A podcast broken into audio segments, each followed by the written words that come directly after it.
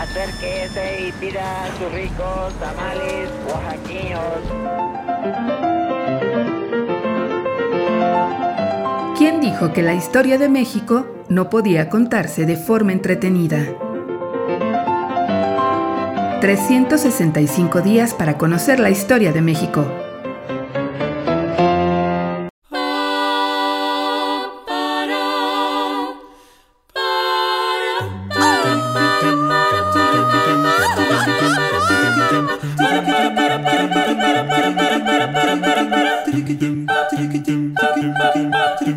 Jueves.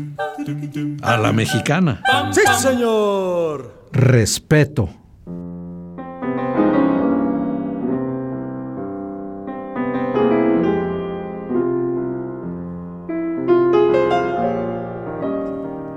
Hace más de un siglo, el Manual de Urbanidad y Buenas Maneras de Carreño señalaba el comportamiento que debían guardar los varones dentro de carruajes, diligencias y tranvías.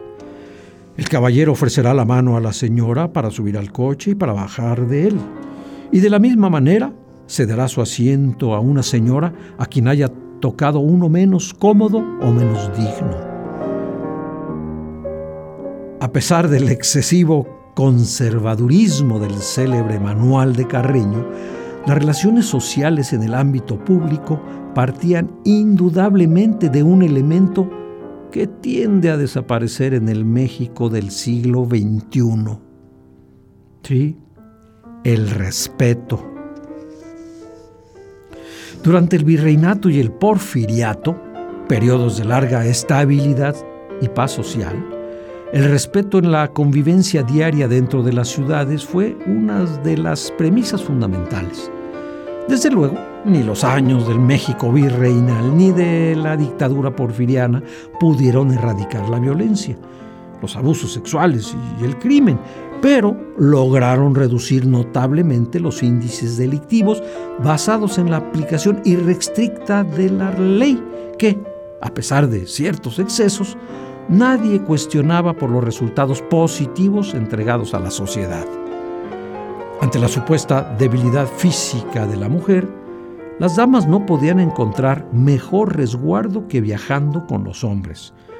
Si por alguna razón los criminales abusaban sexualmente de las mujeres, como no sean públicas o rameras, según decía, el culpable se aseguraba la muerte, al menos Así sucedió en los tres siglos de dominación española. No era necesario esperar una violación para aplicar con rigor la ley. La falta de respeto a la mujer era suficiente para generar graves sanciones porque el culpable había violentado lo que a los ojos de los propios varones era la virtud más preciada de vírgenes, monjas, jóvenes, esposas y viudas, su honestidad.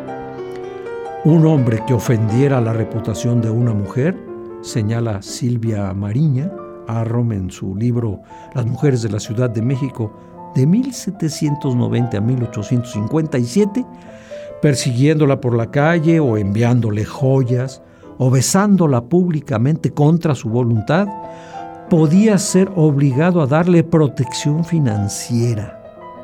Las penas para la seducción eran también muy severas.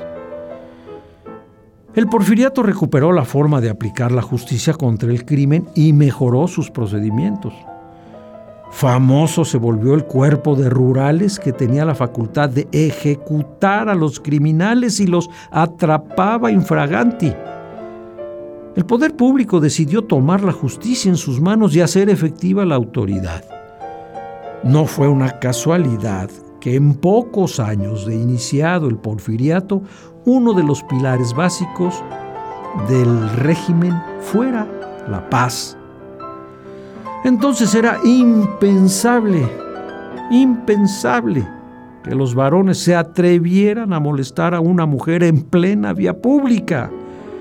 El caballero que llamara a una señora incurriría en una falta imperdonable. pues sí, pero esos definitivamente eran otros tiempos. Ah. A la mexicana.